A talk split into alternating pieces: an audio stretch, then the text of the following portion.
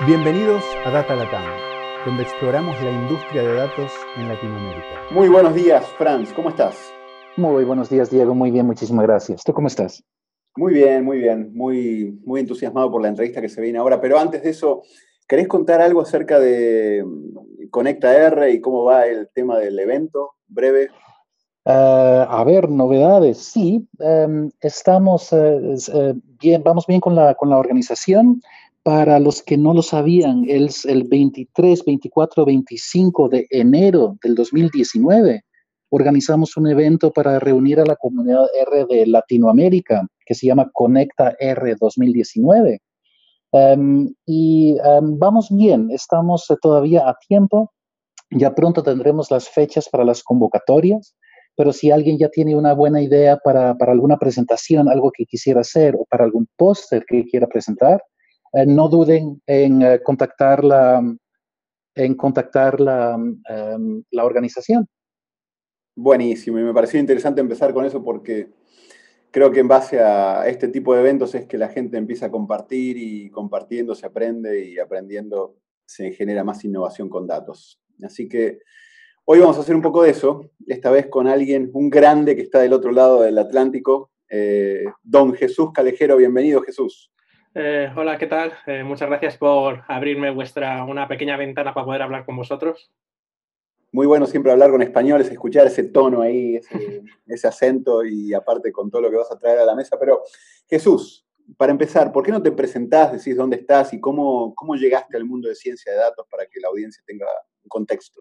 Sí, perfecto. Eh, yo me llamo Jesús Armán Calejero, soy jefe de científicos de datos en, en Funidelia. Eh, Funidelia es una, es un, una empresa que, que, nació hace eh, relativamente poco, en, 2000, en 2012. Es un e-commerce de, de, venta de disfraces, puede parecer divertido, es muy divertido. Eh, estar en la oficina y disfrazarse cada dos por tres es, es genial. tiene un crecimiento a, anual del 100%, no muchas empresas pueden decir, pueden decir eso. Acabamos de terminar ya la campaña de, de carnaval, nuestro, nuestro gran evento de, del año y, vamos a terminar con un cierre de, de, de 20 millones de, euros facturados, cercano a ese, a ese, número, es muy, una cifra muy grande. Y, y como digo, soy jefe de científicos de datos, eh, eh, me acerqué a este maravilloso mundo desde, eh, desde la, el área de, estadística yo antes había estudiado informática, pero, pero me encantaron los, los números y los datos y, y rápidamente me pasé a, a, estadística. Y llevo ya eh, bast bastantes años, cerca de, eh, ya van a ser eh, desde 2010, que estoy trabajando como, como científico de datos.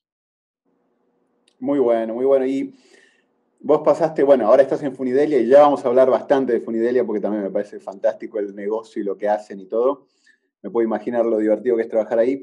Y antes de eso estuviste en Frogtech. Eh, ¿Tu carrera a nivel empresas cómo fue después de...? de sí, yo, cuando, eh, cuando terminé mis estudios eh, empecé un, un máster de estadística aplicada. Sabía que claramente me quería dedicar a, a, a, aplicar algoritmos, a aplicar análisis, a, datos y, y decidí eh, eh, lanzarme a la aventura y, y, ponerme como, como freelance. Al principio fue un, fui un consultor eh, autónomo eh, y tocaba bastantes, eh, bastantes áreas.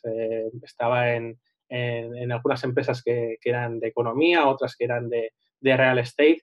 Y llegó un momento en donde, por cuestiones un poco familiares, mi mujer se quedó embarazada, la vida de freelance es muy, muy dura, nunca paras de, de trabajar.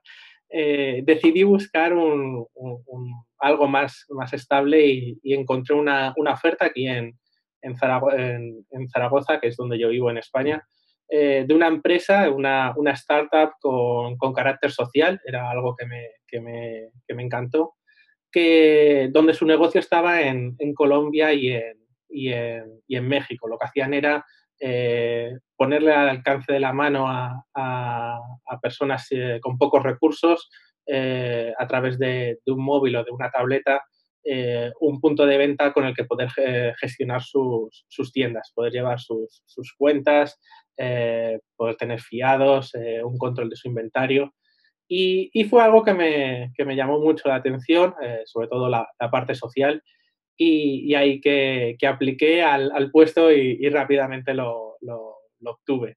Wow, te pregunto ahí en Frogtech, eh, ya después seguimos a, a, Funidelia, pero en Frogtech entonces, eh, cuando entraste, ¿cuántos eran en el equipo total, digo, en, en, la empresa? Sí, bueno, en aquel momento eh, yo creo que seríamos unos, en la, empresa estaríamos no más de, 20 personas. Eh, yo cuando dejé Frogtech eh, hace un, en, 2016, yo creo que ya llegábamos a los, a los 60-70 empleados.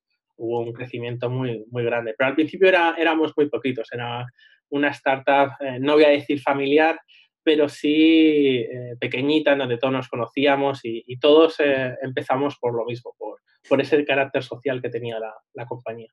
Y para hacer una radiografía, entonces eran 20, entraste vos, eh, entraste ya con un tema de data, pero eran 20 distribuidos en varios países. ¿Cuántos, cómo, era la práctica de ciencia de datos y cuánta gente había en esa práctica cuando entraste? Eh, estamos hablando de 2013. Eh, una de las diferencias que, encontramos o que yo encuentro con, Europa y Latinoamérica es que la ciencia de datos, eh, al estar más próximos a Estados Unidos, creció y se desarrolló mucho antes en, Latinoamérica que, en, Europa. En, Latinoamérica, la experiencia que yo tengo con, con startups es que eh, cuando buscan un científico de datos saben que es alguien que les va a ayudar a entender a, sus usuarios y con los que desarrollar nuevas, eh, nuevas vías para, ofrecerles un mejor servicio y, claramente tener un, rendimiento económico eh, superior. En, aquí en España todavía en las startups con, las que yo he hablado, las que me, he interaccionado, interactuado, perdón, el científico de datos es alguien como, vamos a ver qué nos puede sacar, ¿vale? Entonces ahí en ese aspecto Latinoamérica eh, yo lo veo un poco más eh, maduro eh, frente a, Europa en cuanto a, entender qué es un científico de datos. En, en lo que me preguntabas, estábamos en España, Colombia y México en Colombia y México eran personas que estaban en operaciones, que estaban en el, terreno, y en España éramos más los, los, técnicos, los, científicos de datos. En aquel momento estaba yo solo como científico de datos, eh, fueron unos inicios eh, duros. Al final soy lo que soy gracias a, todos esos problemas que me encontré por primera vez y que no tenía nadie con el que me pudiera ayudar. Y, y cuando pensamos un poco en, el científico de datos, siempre, siempre imaginamos ese diagrama de Venn en donde tenemos la parte estadística, otro, otro, otra zona que es el de programador y otra zona que es el de negocio. Eh, yo creo que falta una cuarta pata que es, es, muy importante, que es la de comunicador. El científico de datos eh, tiene que ser un muy buen comunicador y la distancia, sobre todo, aunque tenemos herramientas como Zoom, eh, como Slack, la distancia hace que, no se, que, que la comunicación no sea tan tan fácil, tan sencilla como es en, eh, el cara a cara. Eh, yo te pondré un, ejemplo de, en, cuanto a esto. Eh, yo desarrollé en mis, primeros, en mis primeros meses de estar en la compañía, desarrollé un dashboard en donde yo tenía cada una de las tiendas que teníamos en nuestro, en nuestro panel y una serie de métricas que, determinaban si la tienda estaba funcionando, no estaba funcionando, si estaba haciendo las cosas bien o no estaba haciendo las cosas bien. A mí me dabas una tienda y yo te decía, ah, sí, esta tienda, ah, mira, está registrando incorrectamente mal esto, se está sobreestocando de estos productos, mm, le tendríamos que decir que no comprase tanto de esto, que, diversificara, etcétera. Y, yo lo veía tan claro, tan nítido, eh, era, era increíble. Eh, yo se lo puse a los de Customer Care y a los 3-4 meses fui por primera vez a, a México, bueno, a los seis meses fui por primera vez a México, les pregunté qué tal, cómo iban funcionando con ese dashboard y me dijeron que no lo estaban utilizando porque no lo entendían. Ahí había, habido un, había habido un problema bien grave de comunicación, tanto de, por mi parte explicarles qué producto de datos les había conformado, como de la suya por no comunicarme, primero, que no lo estaban entendiendo, y segundo, qué tendrían que cambiar para que ellos pudieran eh, entenderlo. Entonces, ese fue uno de los primeros golpes que me di como científico de datos y lo, que más desarrollé luego, la comunicación, el trabajo conjunto entre eh, el cliente, que no tiene por qué ser siempre externo a la compañía, puede ser un cliente interno, puede ser otro departamento, y, yo y mi, equipo. Entonces, ese es, un, ejemplo en cuanto a la... Sí, sí, perdona. No, eh, Jesús, es que me, me, encanta, me encanta el ejemplo y me pregunto cómo, ¿cómo lo harías hoy? Entonces, ¿cómo eh, tienes un nuevo dashboard que, se tiene una, una aplicación en, en, México? ¿Cómo lo harías hoy, el despliegue? El, el despliegue eh, iría un poquito más atrás. Primero de todo, eh, integraría a alguien de ese departamento dentro de un equipo de trabajo. A mí no me gustan los... A, mí no me gusta la, la, la, estructura que suele haber muchas veces en las empresas de, de departamentos. Está el departamento de, de, IT, está el departamento de ciencia de datos, está el departamento de, de producto, etc. Y muchas veces al final lo que haces es, el, el, un departamento te pide una tarea y tú te juntas con tus, con tus iguales y empiezas a pensar en esa, en esa solución y luego se la entregas. Puedes estar desarrollando un, un, una metodología agile y, y, y, estructurarlo y demás, eh, pero al final eh, sois, somos, somos iguales los que vemos lo mismo, que hablamos el mismo lenguaje, entonces, por lo tanto, al final la, la, solución es una solución perfecta para nosotros, pero no muchas veces para el, para el cliente. Entonces, yo lo primero que haría sería coger una persona de Customer Care, decirle, ven, te juntas con nosotros, te juntas con, con mi equipo y vas a ser una parte de este equipo es posible que hagas tareas que, que, que, no estás acostumbrado a hacer, pero vas a participar.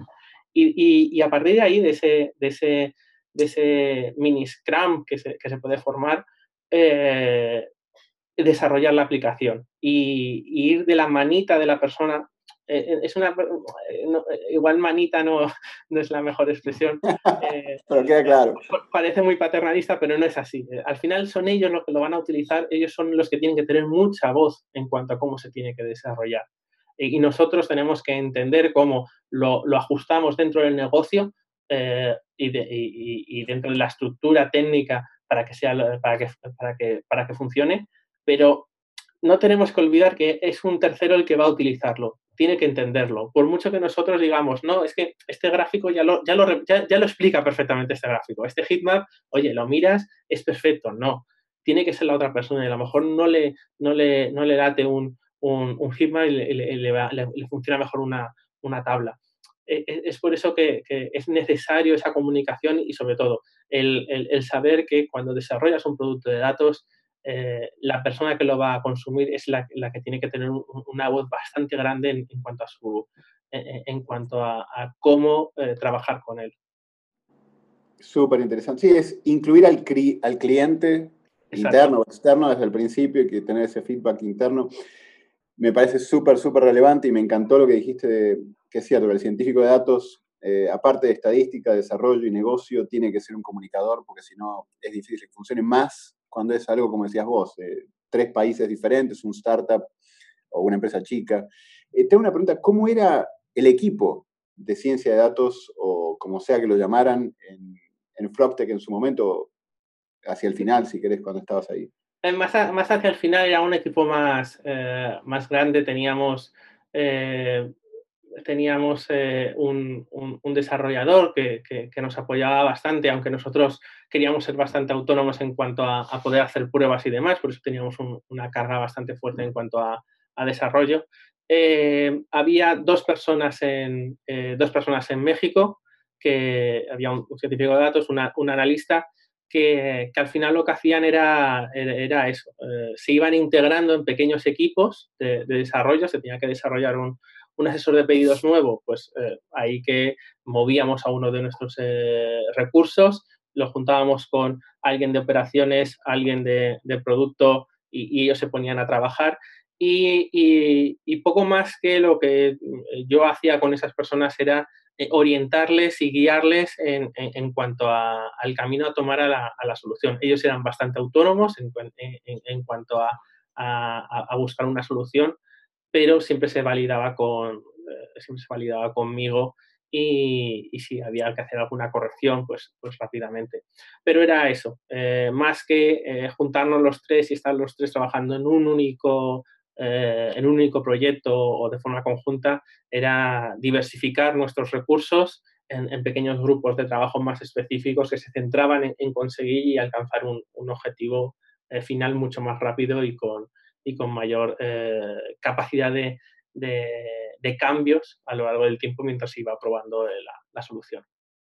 Y una pregunta más respecto a Frocte, que después pasamos a Funidelia, que me muero de ganas de, de, aprender más de ese mundo, pero y de hecho esta pregunta va a aplicar para los dos, así que puede ser hasta un buen paso de un camino al otro. Pero yo me imagino o veo ciencia de datos por lo menos en dos áreas. Una es cuando está el equipo de ciencia de datos haciendo productos de datos que son como estos dashboards o cosas que, ayudan a los decision makers, a los que toman las decisiones a, tener la información y demás, o que hacen reportes eh, así de una vez para analizar algo, y otra es cuando el equipo de ciencia de datos está, eh, forma parte integral del equipo de producto, en el caso de Frogtech, el, punto de venta que, que manejaban. Entonces la pregunta es, ¿sentís primero, ¿estás de acuerdo que están esas dos cosas?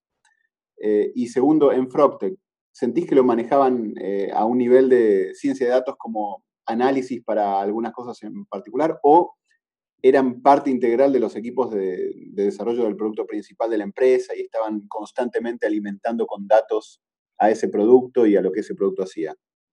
Eh, voy, por, partes. lo primero, yo siempre he tenido la, opinión de que el, trabajo de, eh, que, se puede hacer en determinadas tareas, eh, hay que hacer un algoritmo para, eh, yo qué sé, un asesor de pedidos, hay que hacer un, dashboard para controlar ciertas, ciertos KPIs. no es un trabajo de una sola vez. Yo creo que es uno de los mayores errores que se cometen muchas veces cuando se trabaja con, con datos. cuando se hace un modelo predictivo, se hace el modelo predictivo y se piensa que hoy es bueno, dentro de seis meses es bueno, dentro de 15 años se sigue utilizando el mismo modelo predictivo y al final los comportamientos de los usuarios o, los comportamientos del origen de las fuentes de datos para, los que se estaba haciendo ese modelo predictivo cambian. Entonces, yo siempre he tenido un, eh, siempre para mí ha sido un continuo, cada una de mis tareas siempre ha sido un continuo cada cierto tiempo hago una revisión del dashboard, está funcionando, se sigue entendiendo, ha cambiado algo, porque a lo mejor estábamos controlando una métrica en este dashboard que ahora ya no, ya no, ya no aplica, y hemos hecho muy buen trabajo en Customer Care, ya eso, eh, ahora hay otra cosa que, que, nos preocuparía. Entonces, siempre he tenido esa, esa idea de que eh, es bueno hacer un, control, un seguimiento de todo lo que se hace, de cada uno de los modelos que se hace, cada uno de, los, eh, de los algoritmos predictivos, porque al final el comportamiento. Eh, eh, eh, recordar que si se hace un modelo, un modelo predictivo o algo, es para corregir o para hacer una acción próxima. Es decir, un, modelo de un modelo predictivo del, churn de nuestros usuarios es para que antes de que hagan el churn nosotros los, los podamos trabajar y, recuperarlos. Entonces, al final estás modificando el comportamiento de los usuarios que se te quedan y, y demás. Por lo tanto, eh, ese modelo lo tienes que ir eh, trabajando en el tiempo. Y lo segundo, lo de, lo de Frotech. Frotech al final se convirtió en una... Eh, tenía buenos pilares de Data Driven Company. todas las decisiones se basaban en datos. se tenía que modificar algo de la, de la, del punto de venta, había un, un, análisis previo, se hacía una prueba piloto, se, se, definían claramente qué métricas iban a ser las que iban a decidir si eh, se aprobaba o no se aprobaba ese cambio. Eh, siempre antes de poner en marcha el, test es muy importante eso también. Eh, yo me he encontrado que, cómo se juega muchas veces con, con los datos. se hace un test para probar un cambio en, la, en, en una determinada pantalla y una vez que ya tienes los, los, datos recogidos a las dos semanas, te vienen y te dicen, eh, oye, eh, esto lo validamos, ¿no? Y dices, pero ¿cómo lo has medido? ¿Has medido este evento, este otro? Ah, no. Y luego ya empiezas a, cocinar los resultados. Por eso, Frotec al, al, final, no, al final eh, lo que hacíamos era, se definía un experimento, se definían qué métricas eran las que iban a determinar el cumplimiento ¿no? de, nuestras hipótesis de trabajo, pues eso también era importante, definíamos unas hipótesis eh, de trabajo, eh, medíamos y una vez que, se me, que teníamos los resultados, eh, evaluábamos y decidíamos, este cambio aplica, se puede poner en, producción, este cambio no ha funcionado, se tiene que seguir trabajando. Entonces, al final sí que el peso que teníamos en cuanto a, a, la toma de decisiones del Departamento de Ciencia de Datos era muy, era muy grande. Sí, y por como contestaste, definitivamente eran parte del, del camino crítico de la empresa y del producto y con los datos y con lo que iban haciendo influenciaban el, sí, el camino del producto. Y tal vez este es un buen segue para llegar a Funidelia, Pues Funidelia es un caso espectacular también. ¿Por qué no contás un poco más acerca de Funidelia y cuál es el rol de ciencia de datos en, Funidelia y cómo es el equipo? Sí, em, yo cuando me, sumo al, equipo de, Funidelia, eh, tengo que decir la verdad y, yo se lo, siempre que me hacen esta pregunta lo, digo, yo les tuve que pedir perdón a los dos socios eh, porque eh, yo cuando me presenté a hablar con ellos, eh, piensas en disfraces y tienes un sesgo bastante negativo. es la realidad.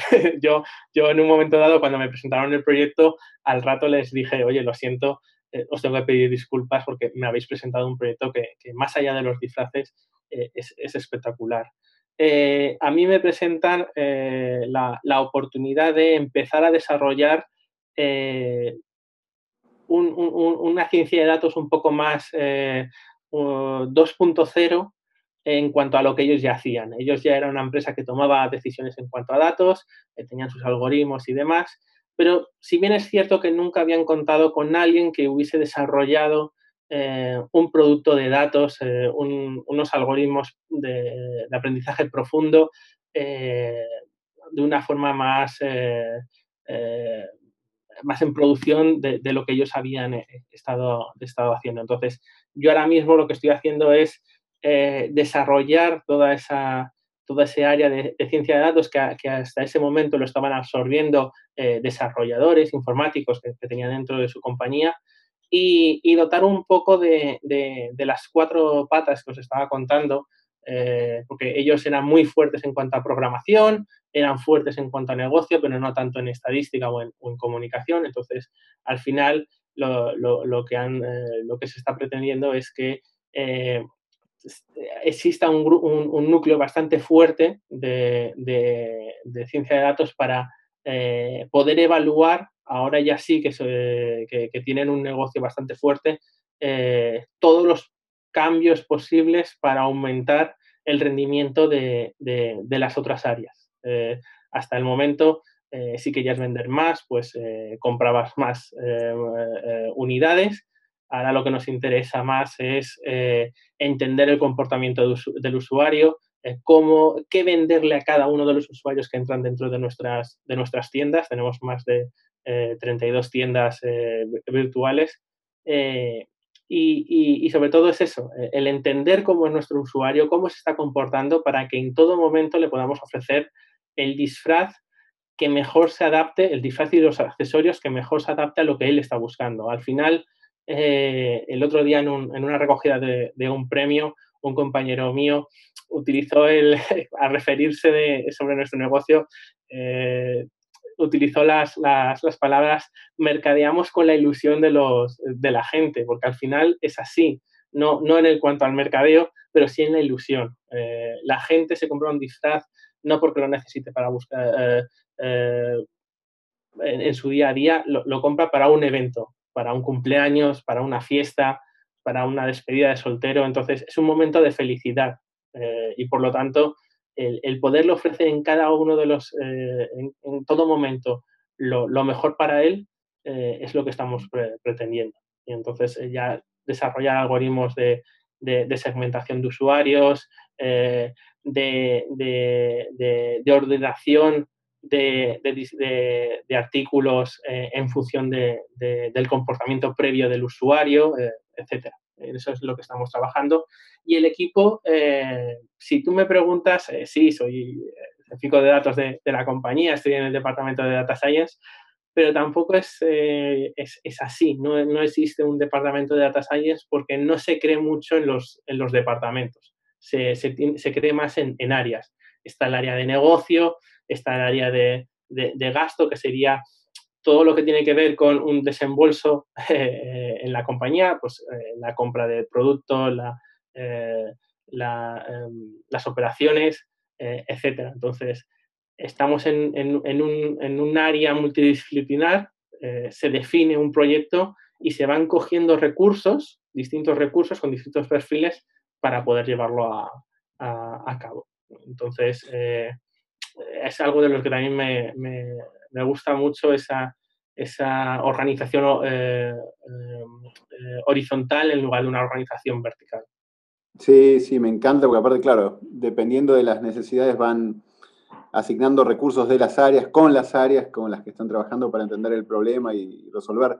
¿Por qué no, no hablas de un par de, ejemplos de proyectos en los que has estado liderando ahí en Funidelia y cómo armaron el equipo y qué hicieron, un poco para que la audiencia tenga más idea del contexto? El, primer ejemplo que me gustaría eh, contar no es en Funidelia, es, en Frotec eh, y es un, es un, ejemplo muy es, un ejemplo muy tonto. Al final de, la conversación veréis que, que, la carga eh, intelectual del, del ejercicio del problema de la, solución no fue tan grande, pero yo creo que habla muy bien de lo que tiene que ser un científico de datos en una startup y, y, en, y en, un mercado emergente. Entonces, Fruitech es un, gran ejemplo. En un momento dado, Fruitech llega a un acuerdo con, un vendedor de datos y necesita desarrollar su, panel de tiendas en, todo México a una velocidad y, en un tamaño que nunca habíamos eh, tenido. En, aquel momento, eh, nosotros lo que hacíamos era eh, ofrecer la tableta a, las tiendas pero sin ninguna necesidad de cumplir cupos ni, nada. Entonces, en un momento dado, llegamos a un acuerdo y nos piden eh, completar un panel significativo en, México. Eh, cada una de las ciudades a donde teníamos que ir eh, nos las dividen en, áreas geoestadísticas básicas y dentro de esas áreas tenemos que reclutar unas tiendas grandes y pequeñas en función de, unos de, un parámetro en, concreto, que es eh, un, número determinado de, productos de una categoría en, la tienda. A mí me llega a mí eh, el CEO de la compañía y me dice que, bueno, que tenemos que de alguna forma desarrollar una herramienta para eh, predecir si una tienda es grande o pequeña. ¿Por qué? Porque imaginemos, vamos a una tienda y la reclutamos y en, ese, y en esa zona solamente teníamos que coger dos pequeñas y hemos reclutado una tienda grande. En realidad hemos e-, es un, es, un, es un, gasto porque no la vamos a poder utilizar. Entonces, pues, ¿qué hace el científico de datos? Coge, coge sus tiendas que él tiene históricas, las tiene clasificadas en grandes y pequeñas y empieza a jugar y dice, ah, mira, pues si tiene empleados, si ganan, eh, si la tienda gana más de 35 mil pesos al, mes, eh, es una tienda grande. Si no tiene empleados, pero tiene una, un pasillo, es una tienda grande. Bien, eh, si solamente te quedas con eso, tú se lo entregas a operaciones y operaciones te dice, esto no me vale. Porque cuando llegan los datos, ¿por qué? Porque cuando voy a la tienda digo, ¿tienes cuánto ganas? Si tiene un empleado, el empleado no te lo va a decir. Si es, si es el dueño de la tienda, no te lo va a decir porque, vas a, porque va a pensar que le vas a robar, entre otras cosas, o que le vas a dar los datos a Hacienda, eh, etcétera. Entonces, eh, ¿dónde, reside la, magia? La magia es en conocer cómo es una tienda. Eh, es muy importante conocer cómo se, cómo se generan tus datos. Eh, por eso también la distancia al principio era un problema, porque yo veía unos datos en la base de datos y no sabía cómo se originaban, por qué se originaban las, particularidades que los generan. Entonces, si tú conoces cómo es una tienda, en México sabes que, o en Colombia, sabes que hay un determinado, eh, cuando entras en la tienda, rápidamente tú tienes unos stands de, o unas puertas frías de Coca-Cola, de, Heineken, o unos stands de, panes. Entonces, ¿qué mejor forma de saber si una tienda es grande o pequeña? Buscando una particularidad en esos stands. Mirando si hay algún producto o alguna marca que sí que está presente en una tienda, pero no está presente en las pequeñas. Está en las grandes, pero no en las pequeñas, o al revés. ¿Por qué? Porque el reclutador entra a la tienda, echa un vistazo, dos segundos, decide si la tienda es grande o pequeña. Es una tienda pequeña, empieza a hablar con el, con el, con el dueño. Lo que no puede ser es entrar con el dueño, hola, me llamo Jesús, vengo de Frogtech, les quiero vender esta, les quiero ofrecer esta tableta, le cuentas el proyecto, luego te pones a contar los productos y te vas unos 30 minutos. 30 minutos para que luego te diga que la tienda es grande y no la tienes que reclutar, o que te diga el tendero que no quiere el producto. Si tú, en dos, si tú en dos segundos puedes determinar si la tienda es grande o pequeña, luego ya te pones a hablar con el tendero. Pero los tiempos de reclutamiento, las tiendas que vas a poder visitar en el día se reducen, eh, se aumentan eh, significativamente. Los tiempos para reclutar una tienda se reducen Por lo tanto, si se reducen los tiempos y puedes mirar más tiendas, estás ahorrando dinero. Claro, claro, claro, claro. Y en este caso en particular, entonces, ¿qué, ¿cuáles fueron las variables? Eh, solo por curiosidad, porque me encantó lo que dijiste, algunos productos sí, algunos no en tiendas grandes o chicas. ¿Cuáles fueron las variables o algunas de las variables para dar ejemplos de qué definía una tienda grande de una tienda chica? Eh, pues al, final lo que, lo que hicimos fue, eh, lo que hice yo fue, eso, entender cómo era una tienda, qué era lo que me encontraba cuando entraba dentro de una tienda y buscar en esas, en esas zonas, pues en las puertas, productos de, puertas frías, cervezas, eh, Coca-Colas, refrescos, productos de, congelados, porque tenían helados, pero no todas las tiendas tienen helados, no todas las tiendas tienen puertas frías, pero sí todas las tiendas tienen pan de molde. Todas las tiendas tienen pan de molde. Y dentro del pan de molde hay una serie de marcas que sí que están presentes en las tiendas grandes y otras marcas que no están presentes en las tiendas pequeñas. Entonces, ahí fue buscar en, aquellos, eh, en aquellas localizaciones en la tienda donde rápidamente con un vistazo se puede saber si, si, tiene un producto o no, buscar en esos productos en concreto, en, en, sus, eh, en sus inventarios de las tiendas que ya teníamos clasificadas, mirar qué productos no están o qué marcas no estaban presentes y qué marcas sí que estaban presentes en las grandes. Y en el momento en que Dale, perdón. Y lo que decía era, en ese momento, eh, poder extraer una determinada marca que, nos clasificaba perfectamente las tiendas, entre uno u otro. Ya no necesitabas hacerle un inventario a la tienda, no necesitabas preguntarle al tendero nada. Con un solo vistazo determinabas si la tienda era grande o pequeña y, por lo tanto, si tenías que hablar con el tendero y ofrecerle nuestra herramienta o, no. Ese fue, eh, es un ejemplo, como digo, es muy tonto, pero lo que habla es de, la percepción que tiene y el conocimiento en cuanto a negocio, en cuanto a cada una de las áreas de, la compañía que tiene que tener el científico de datos. Eh, me podía haber quedado tan tranquilo en decirle al, a, la gente de operaciones, no, tú le tienes que preguntar si tiene empleados, si gana más de 35 mil pesos y si eh, vende cerveza. Es una tienda grande. Si no, es una tienda pequeña pero ¿cuánto tiempo se hubiese dilatado o cuántas, eh, cuál hubiese sido nuestra tasa de, visitas en el día o de reclutaciones en el día? Es que es un ejemplo fantástico, me encanta Jesús, porque claro, es, ahí sí es realmente usar datos más allá de lo, obvio eh, para después generar una eficiencia en un proceso que, como decías ahora, reclutamiento de tiendas, el, el speech de media hora a alguien que no era un cliente potencial versus invertir ese tiempo en uno que sí lo es, es valiosísimo para una empresa. Me, encanta el ejemplo. ¿Cómo, ¿Y cómo terminó eh, implementado esto? ¿Era, ¿Era una aplicación o simplemente se definió cuáles eran las variables que tenían que, validar muy rápidamente los reclutadores? ¿Cómo, más allá de entender los datos, cómo, ¿Cómo fue que se hizo el deployment de esto? Pues eh, el, deployment fue eh, notificarle a, las, a los reclutadores eh, una determinada marca que tenían que buscar en la tienda. Que además iba a ser poner un pie en la tienda, ver el primer stand y saber que o está allí o no estaba. Era tan sencillo. No, no, se tuvo que hacer un desarrollo de, una eh, aplicación o, o, algún eh, o algún, alguna herramienta que comunicase con, con, nuestro servidor, hiciese un cálculo y dijera grande, pequeña. Fue tan sencillo como eso el ahorro en costes es, es grandísimo. Lo que se ahorró por no tener que desarrollar una herramienta nueva, lo que se ahorró por poder visitar más tiendas en el día y lo que se ahorró por eh, eh, no tener que contratar a más gente para poder llegar al mismo objetivo. Porque si imaginemos si, si, si tú estabas reclutando una tienda de cada 20 que visitabas y solamente podías visitar cinco tiendas en el día, eh, imagínate poder visitar 20 tiendas en el día.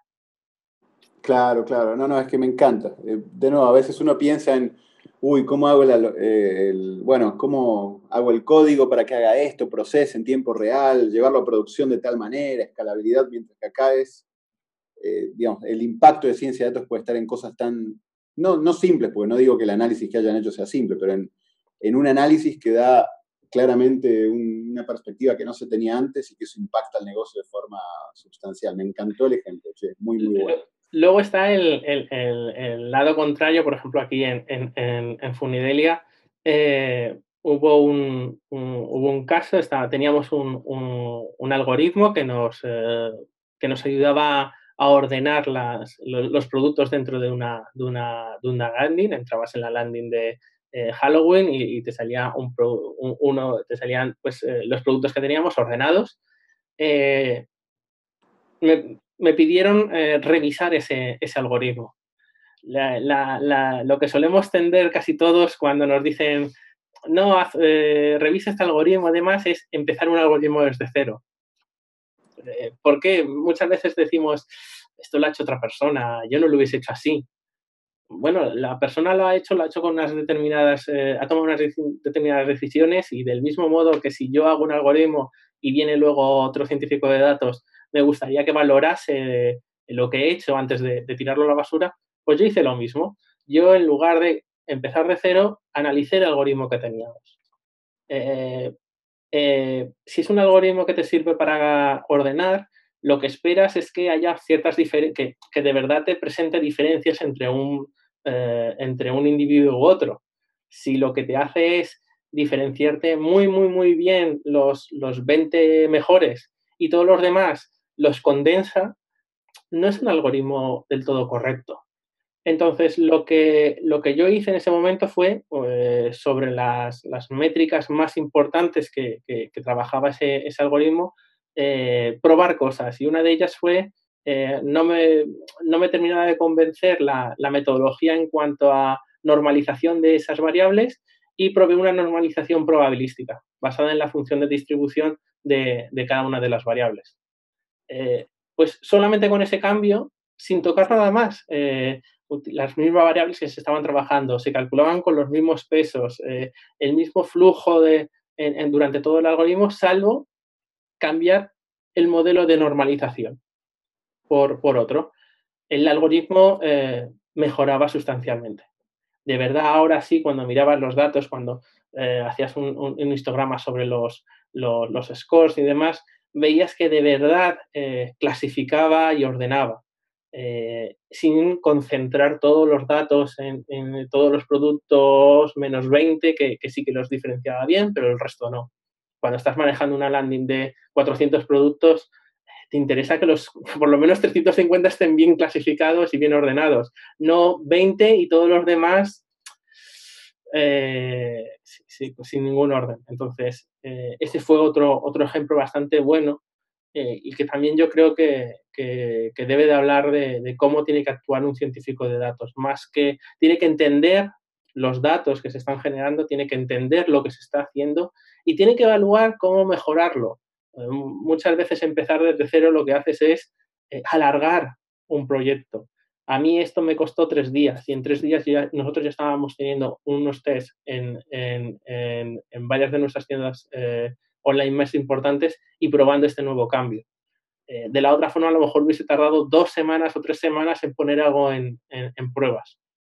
Lo, de siempre. El ahorro que genera el, eh, el científico de datos a la hora de, de, desarrollar cosas eh, también es importante, no solamente lo que puede generar en cuanto a ingresos, sino también en cuanto a eh, ahorro de costos.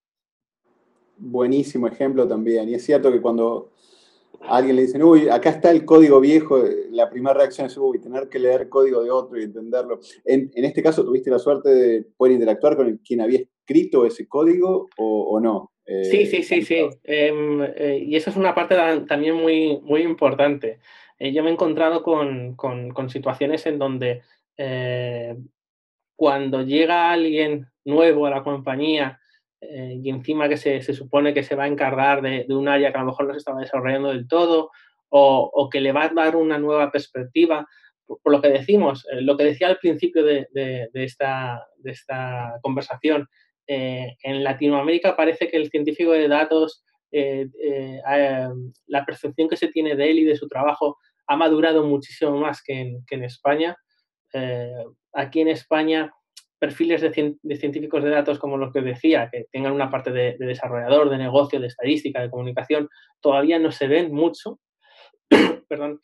Y, lo que sueles encontrarte es o bien un desarrollador o bien un estadístico. Y, cuando empiezas a, interactuar con ellos, eh, se sienten, eh, se sienten eh, no voy a decir arredidos, pero sí se sienten un poco cohibidos en, ese, en, ese, momento es importante decir que el científico de datos viene a sumar, no, no viene a cambiar, no viene a, tirar cosas atrás, viene a sumar, a ver qué es lo que hay y sobre lo que hay empezar a trabajar cómo mejorarlo. Y, yo tuve la suerte con, esta persona eh, de, hacerle, de, rápidamente transmitirle eso, que, yo no venía a tirar su trabajo abajo. Eh, si se tenía que tirar su trabajo abajo sería porque habría unas unos motivos muy fuertes eh, que no sé, basado en datos que, harían que, eso no fuera válido, pero si no, es, eh, lo que has hecho, tú has tomado unas decisiones, entiendo que tú has hecho tu trabajo, has analizado los datos, has hecho pruebas, has decidido que esto era lo mejor y puede ser que eh, por no tener una mayor experiencia o, porque, o no tener una visión un poco más innovadora como el que puede tener el científico de datos, eh, no has llegado más allá, pero no significa que tu solución no sea la correcta o que no esté muy bien encaminada para ser la, correcta. Yo, como te digo, eh, rápidamente eh, le transmití que teníamos que trabajar, que yo venía para trabajar con, con él y, no para, para sustituirla a él. Y, ha sido una persona que me ha ayudado mucho, no solamente a, en, ese, en ese ejemplo, sino a desarrollar toda la, toda la maquinaria, por así decirlo, de, preproducción y, producción de, ciencia de datos. Eh, todas las herramientas con las que trabajamos en el día a día, él ha sido una persona que ha ayudado mucho en el, desarrollo. Y sabes que creo que esto me, viene a agregar una quinta pata a lo que mencionabas antes de las características que tiene que tener un científico de datos. Eh, y aplica a muchas áreas, pero en particular se da en el tema de ciencia de datos. ¿no? Hablaste antes de la importancia de, obviamente, saber de estadística, eh, de desarrollo, de negocio y mucha comunicación. Eh, y yo creo que, sobre todo, ahora que hablabas de las diferencias y ese approach, eh, la inteligencia emocional de un científico de datos, como lo demostraste ahora con lo que acabas de decir, de entender un poco la percepción que hay y cómo llegar a abordar un proyecto ya hecho y poder entender bien los zapatos del otro, el que desarrolló, del que va a tener que entender el, desarrollo que tenés que hacer, creo que es una parte clave, ¿no? Está dentro de comunicación probablemente, pero creo que está clarísimo que, te tocó ejercerlo, ya sea por, por trabajar intraculturas entre México, Colombia y España, y ahora con lo que estás haciendo en Funderia. Exacto. Eh, yo, al pensar en, yo al pensar en una quinta pata, Diego, pensaba en creatividad, es lo que escucho es tener la capacidad de tomar un poco de distancia y ver cómo, cómo se ve el mismo problema patas arriba para ver si por ahí no hay una entrada innovadora que da a otra solución. Estoy totalmente de acuerdo con, contigo. Eh, yo en, mi experiencia siempre he intentado, em, siempre he intentado innovar. Eh, eh, un, análisis de supervivencia en términos de, de, de, churn pues, eh, no suele ser muy habitual. Los análisis de supervivencia se utilizan en, en biología, en, en, temas sanitarios, no en, temas de marketing, por ejemplo. Y es algo que, que, probé. Eh, o coger algoritmos, eh, ideas de cadenas de ADN e intentar buscar patrones en el comportamiento de nuestros usuarios para determinar si estaban en riesgo o no de, no cumplir los objetivos que, en cuanto a calidad de los datos que, les, eh, les, poníamos. Es, es, es una, es, innovar, es buscar, es un área que, que está totalmente todavía en desarrollo, eh, por mucho que a lo mejor en los últimos eh, cinco años o casi diez años la ciencia de datos se, está desarrollando, aún queda todavía mucho y, por lo tanto eh, no te sueles encontrar con problemas ya resueltos, eh, con soluciones a, problemas que, con los que te estás encontrando en el día a día y tienes que buscar tú una solución y muchas veces esa solución tiene que ser totalmente innovadora o incluso a veces alocada, como, como os digo, buscar intentar buscar una relación entre patrones de, ADN y, comportamiento de nuestros usuarios eh, puede parecer una locura, pero eh, a veces funciona, a veces no, y, hubo proyectos que, que, sí salieron adelante con algoritmos eh, innovadores y otros, y otros no tanto. Les cuento que estoy 100% de acuerdo con lo que acaban de decir, pero acabamos de destruir ese diagrama de venta tan fácil de leer que era con tres patitos. Ahora vamos a tener que ser creativos para poder hacerlo visible de nuevo. Bueno, eh, lo que decías ahí, Franz, eh, ese diagrama ya se, ya se rompió cuando solamente había uno, que era el de, estadística, y ahora había otro de programación otro de negocio, luego se juntaron estadística y programación, luego se sumó eh, negocio, luego se suma comunicación y al final es eso, es una persona que tiene una...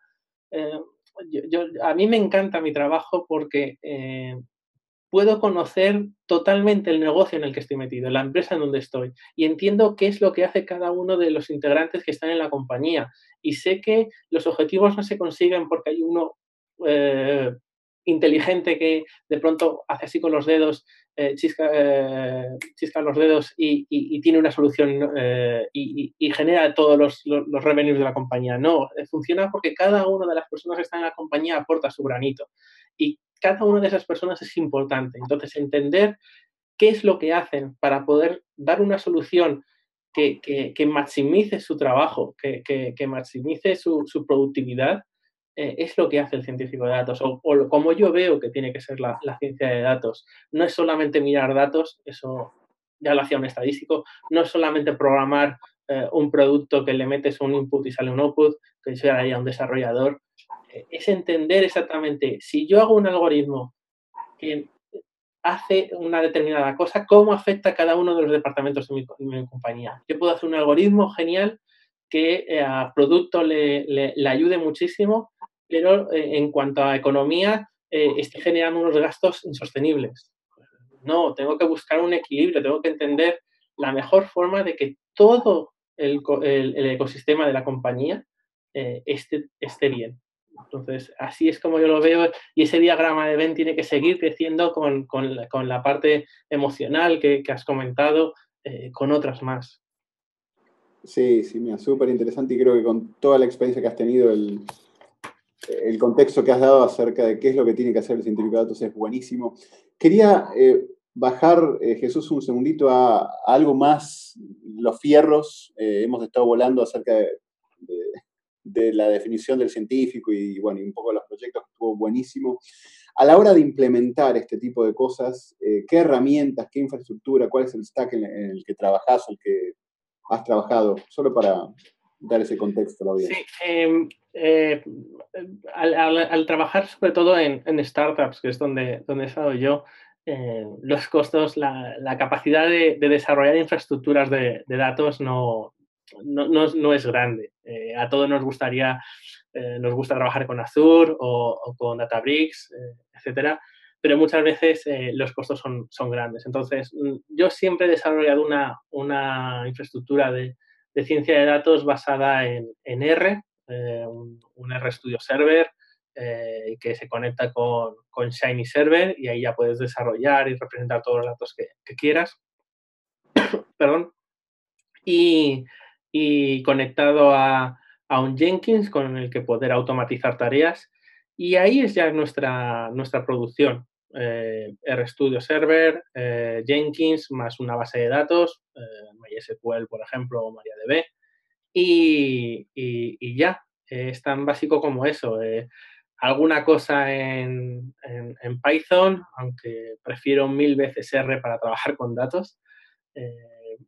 y, y, esas son las, herramientas. No, no, no, utilizamos muchas porque ya esas ya son suficientes para lo que, para lo que necesitamos. Algunas veces eh, sí que hemos trabajado con, con algunas APIs, con, con BigML, no sé si lo conocéis, es una, es una empresa, creo recordar, que, que, nació aquí en Barcelona, aunque internacionalmente es bastante, bastante fuerte. Sí, sí, sí. Y, y también con, em, eh, eh, ¿cómo se llama la, herramienta esta de, Google de BigQuery? BigQuery. También alguna, alguna, cuando hemos tenido que tirar de muchos, muchos datos y, que el dinero en ese momento era totalmente justificado el gasto, pues hemos trabajado con, con ello. Pero si no, como, como, os digo, RStudio, que la gente se puede pensar que R no es una herramienta para poner en producción en una compañía, os puedo asegurar que sí, es una herramienta muy potente. Eh, y, ya, con, con, esas herramientas trabajamos. Eh, ahora, en, en, nuestros, nosotros, como ya os he dicho al principio, eh, hemos terminado la campaña de, de, carnaval, ahora ya nuestra siguiente campaña va a ser en, en, Halloween y tenemos unos meses por delante pues, para desarrollar todos los, todos los proyectos y tareas necesarias para llegar al 100% en ese momento. Y, vamos a empezar a, introducir TensorFlow dentro de, nuestro eh, ecosistema de, ciencia de datos para empezar a, evaluar pues, eh, eh, algoritmos de comparación de imágenes, de categorización de productos automáticamente, etcétera. Súper interesante y muchísimas gracias. Buenísimo lo que mencionaste. Creo que es una aclaración relevante. muchas veces nos ha tocado escuchar que hay gente que dice que no, que para llevar cosas en serio a producción hay que hacerlo en Python y sabemos muy claro lo que acabas de decir, que con R, eh, RStudio se pueden hacer cosas muy, muy potentes también.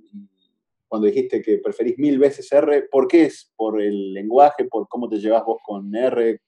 Eh, eh, la sintaxis me gusta más, aunque eh, no hay tanta, tampoco tanta diferencia, pero me gusta un poco más y, sobre todo también puede ser que, en el pasado era así y ya poco a poco ya me he ido olvidando de, Python y, y, no estoy tan en el día a día, pero yo, eh, recuerdo que, que, hacer un merge de dos data frames era horrible en Python. la, tenías que empezar a trabajar ahí con matrices y, y demás, y, y, con R es tan sencillo como, como hacer un, un, merge, utilizar la función merge o, hacerla, o utilizar la función left join. Entonces, me, uno de los problemas que, que, solemos tener es que necesitamos trabajar con distintos data frames a la vez y mezclarlos y, y juntarlos. Eh, y era mucho más ágil en, ese punto R que, Python. Es cierto que es más robusto, puede parecer más robusto, pero para las necesidades que yo, tenía en ese momento, y, eh, R me, era totalmente suficiente y, correcto. Y poco a poco lo fui introduciendo en la, en la, producción, en, los eh, procesos eh, de forma continua que ya aplicaban a, o bien a la herramienta en, en a la aplicación Android, o bien en, las tiendas eh, ahora, eh, en la web, eh, y, es suficiente y, nos va genial.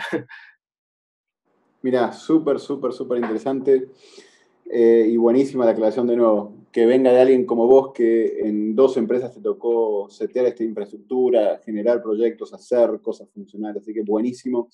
Mira, para ir cerrando, Jesús, porque la verdad que estuvo tan buena esta entrevista que uno podría hablar horas, pero para alguien como vos, que ha estado con tremendas experiencias en el mundo de ciencia de datos, armando equipos, desarrollando proyectos, ¿cómo haces para mantenerte al día? ¿Qué blogs, a quién se dice en Twitter? ¿Qué conferencias? ¿Qué, qué recomendarías a gente que, quiere estar al día también en esta industria? Sí, yo en, en, Twitter sigo a, a un par de, de, personas que además los, los conozco y, y son muy, muy buenos. Eh, uno de ellos es Carlos eh, Gil Bellosta, eh, es de aquí de mi ciudad, pero tiene unos cuantos años más que yo, y es alguien que ha tenido muchísima experiencia en cuanto a, trabajo de, datos. es, un, es alguien en Twitter que, que me gusta seguir mucho porque además tiene un blog el nombre no, no, lo suelo recordar porque yo siempre que, que pone el, el, tweet lo, eh, lo, clico. Y, y, es alguien que sobre todo eh, tiene, eh, sabe explicar muy bien los datos que analiza, porque le gusta mucho analizar datos,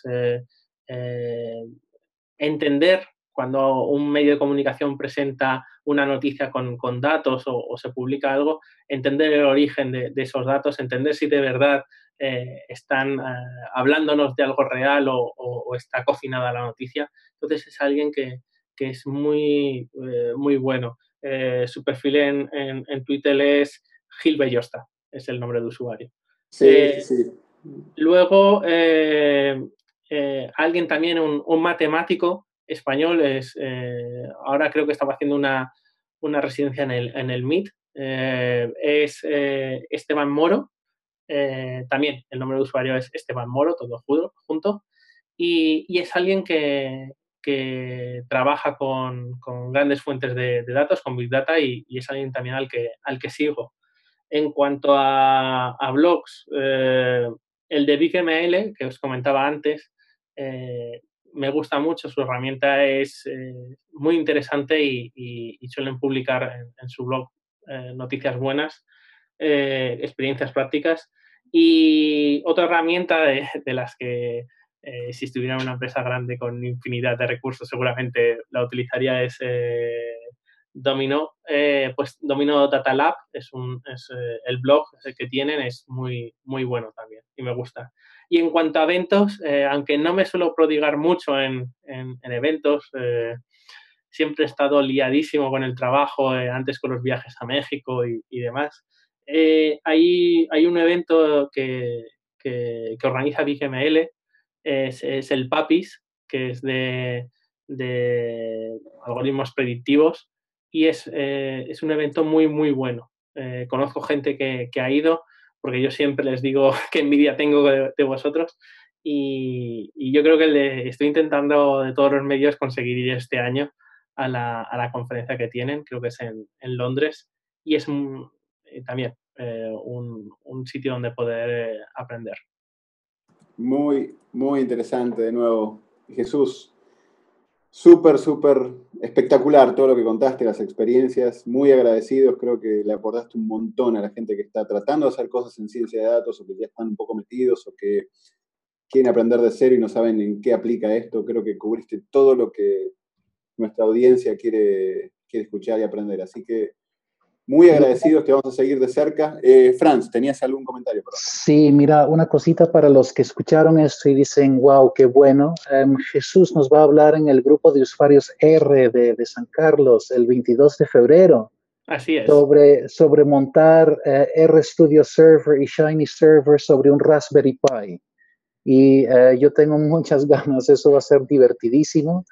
Si escuchas esto después del 22 de febrero de 2018, no te preocupes porque debe haber una grabación en línea, la puedes encontrar en, el canal de YouTube de Data Latam para que, para que puedas ver la presentación de, Jesús sobre, sobre cómo usar R en Raspberry Pi. Mm, eh, eh, os, animo, eh, como dice Frances, será divertido trabajar con, con, una Raspberry Pi, con, con herramientas que nos, que nos gustan como, como, como R y intentaré que sea lo, más eh, amena y, instructora posible.